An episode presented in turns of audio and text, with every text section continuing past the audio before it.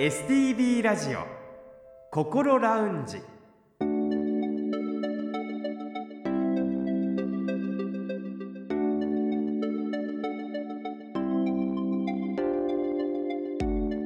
おはようございます。北本隆夫です。今朝も聞いてくださっていますか？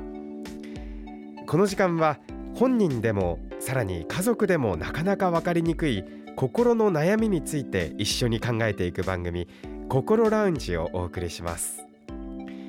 心の悩みは本当に人それぞれだと思いますが同じような悩みを持ってらっしゃる方そして経験された方は他にも多くいらっしゃいます。そういった方たちと数多く接してきた専門家の方のアドバイスを中心に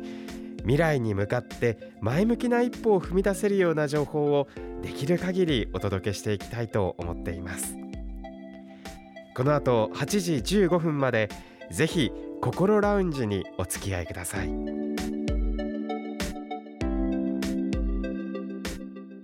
それでは今週も心ラウンジのアドバイザーをお迎えしましょう。札幌西区友メンタルクリニックの古誠代院長です。古先生おはようございます。おはようございます。今週もどうぞよろしくお願いいたします。よろしくお願いします。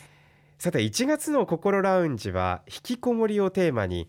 北海道と札幌市の引きこもり相談の窓口でもあります。公益財団法人北海道精神保健推進協会心のリカバリー総合支援センター理事長でありご自身も精神科医の安倍幸宏先生へのインタビューを1月8日からの3週にわたってお届けしました。とても内容が濃くて放送に入りきらなかった部分もありますのでぜひポッドキャストでお聞きいただきたいんですけれども高先生は安倍先生のお話どのようにお感じになりましたか？そうですね。聞いてみてね安倍先生ねよく大変な仕事をね一生懸命やってやりこなしてるなって感じがしますけれどもね。ね、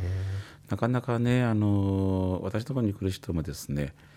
引きこもりの相談どこにしたらいいか分かんないって言いますね。その時よくあの安倍先生と、ね、ご紹介するんです。そしたらみんな助かったって言ってるので。えまああの相談件数聞いたらびっくりしましたけどねたくさん行ってるやろうなと思ってましたけどここまで行ってるとは思ってもみなかったんです。相談件数がどんどん増えてきているというお話もありましたけれどもこれまで一歩を踏み出せていなかった人がようやく相談に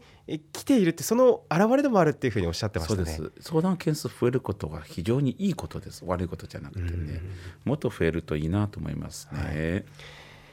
今回は安倍先生のお話にもありました引きこもりと精神疾患の関係性について高先生に教えていただきたいんですが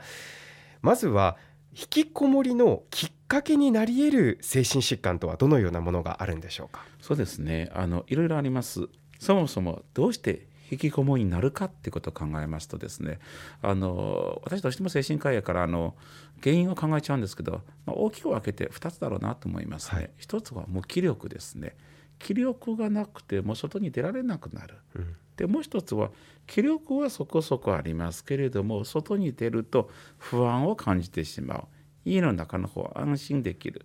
まあもちろん無気力プラス不安っていうのもありますけども。なのでまあこのどちらかを感じることどちらか現れる精神疾患やったらもう引きこもりのね原因になりうると思いますね。あそうなんですね例えばどのようなものですか？そうですねどうしてもね最も多いのはですねうつ病でしょうねうつ病というのはよくあのエネルギーが、えー、なくなって何もできへんくなって意気消沈してしまう。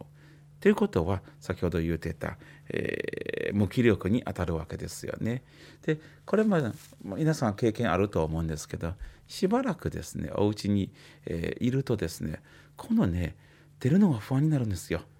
職場に行くのが不安になるんです。もともといた学校に行くのがですね不安になるんですよ。要は少しは気力は湧いてきましたけれどもじゃあ元のところに戻れるか社会に出れるかっていうと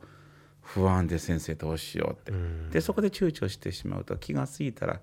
っぱ引きこもりになってしまいますよね、うん、これが非常に多いと思いますね。そしてですねあとねさっき言ってたあの不安が全面的に出る病気っていうとまあ昨年もご説明しました不安障害ですよね。不安障害というのは基本はですね、えー、一人で不安になることも多いですけど多くの場合はですね、えー、やっぱり外に出ることで、えー、ストレスを感じて不安を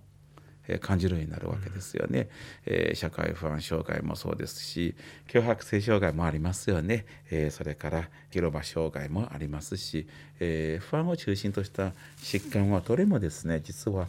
引きこもりの原因になりうると言われてますね。はい。その精神的な疾患がきっかけとなって引きこもりになるパターン。そして一方で何か他のきっかけで引きこもりになってしまったことによって心の病気になっていくってそういったパターンもあるんですよね。えー、たくさんあると思いますね。はい、あのきっかけはあのそういう意味でですね安倍先生がきっかけはいいだろうってもう原因は考えないでおこうっていうのは非常に分かりやすいですけれどもまあ何らかの原因でお家に長くいる。で長くいるとですね安心感を得て楽に感じる人も中にはいます。うん私はそれはそれでいいと思いますけれどもよくねあるパターンで何してる時が一番、えー、落ち着くかって聞くと家でゲームやってる時が一番落ち着くっていうんですけれどもねそうするとね周りがなんだゲームばっかりやっていいことないなって皆さん言うんですけれどもいや家にいてゲームやるっていうのはストレスがないんですよ。それは誰だってストレスのない世界に入り込みたいわけですから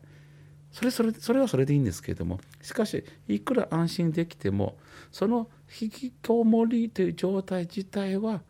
望ましくないっていうのは、なんとなく分かってるんです。でもなんとなく分かっていても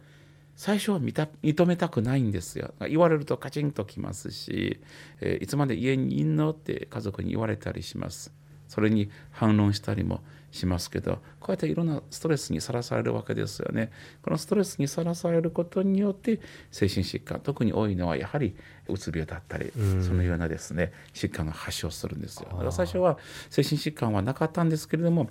引きこもりが長くなると病気になったりすることも結構多いですよ。そうなんですね、うんその家の中にいること自体にはストレスないけれども、うん、一方でその周りの人からの声だったり自分の中にあるこれはダメだっていう思い、それが広がっていくことなんですね。そうなんですよ。あの一方ではいると安心。もう一方の自分でもいやこのままじゃいかんやろって。これ心の中に2つの声があるってね、私聞いたことありますよ。ああそうやろうなって自分なんとなく分かりますわ。人の心の中にはそれぞれ分かっているけれども2つ違う対立する意見があるっていうのはよく言いますよね。はい、そうですよね。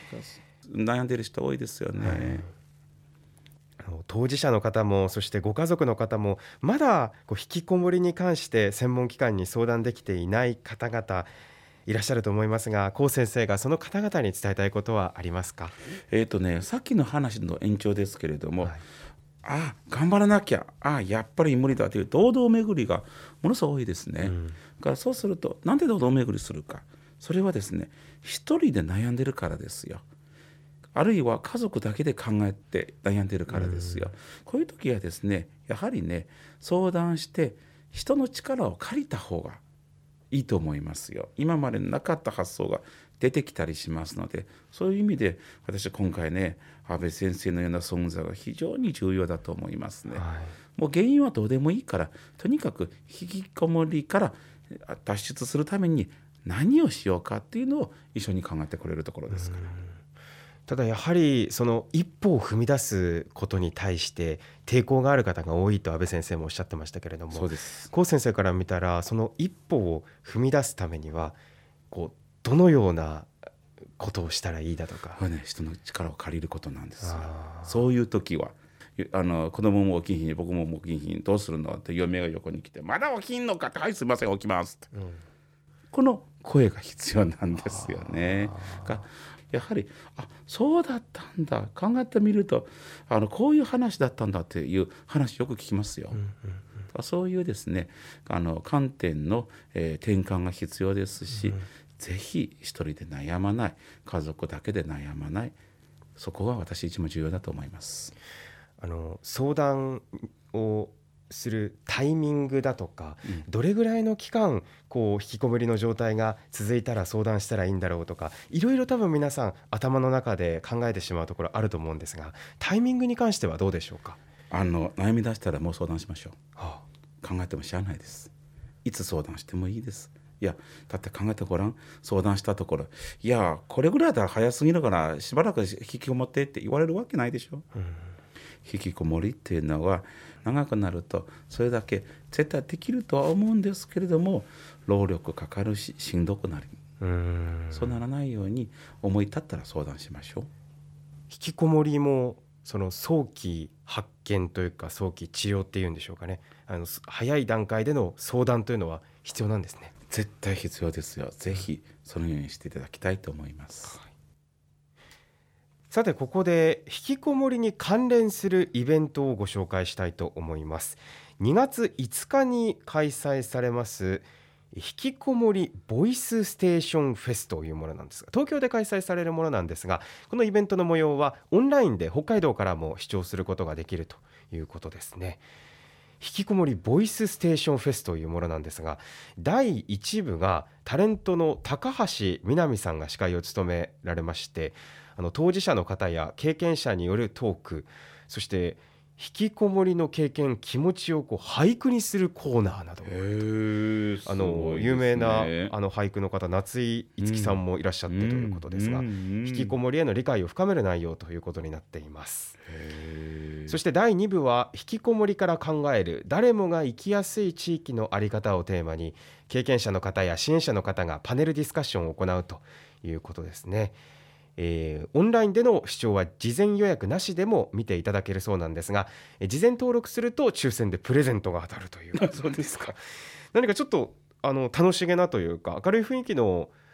あのイベントですね。そうですよ、うん、こういうことをねどんどんやるとあの一時ねうつ病も非常に重い病気でみんなも語りたがらない認めたくない病気だったんじゃないですかそれがねやはりねいろんな宣伝があって普及活動があってうつ病っていうのは病気の一種でそんな恥ずかしくないってことになってきたんですよね。はい、引きこもりもですね人に言えないって思ってる人いっぱいいるんですよ。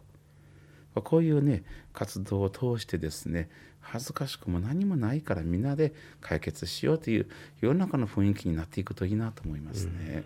安倍先生もまさにおっしゃってましたね、うん、その引きこもりが悪だというイメージをまず変えないと変わっていかないよと、そうですいうところですよね。そうなんですよ。こういうのをねどんどんどんどんやってほしいなと思いますね。はい事前登録をするとプレゼントが抽選で当たるということですが、はい、この引きこもりボイスステーションフェスです。東京で行われますが北海道からもオンラインで視聴することができます。詳しくはインターネットで引きこもりボイスと検索をしてみてください。さて来月2月は前回好評だった家族の参考書パート2ということでご家族の毎日の生活に参考になるようなお話をしていきたいと思っていますそれでは高先生来週もどうぞよろしくお願いいたします。よろしくお願いいたします。STB ラジオ心ラウンジ。STB ラジオ心ラウンジ。今回は1月8日から3週にわたってご出演いただいた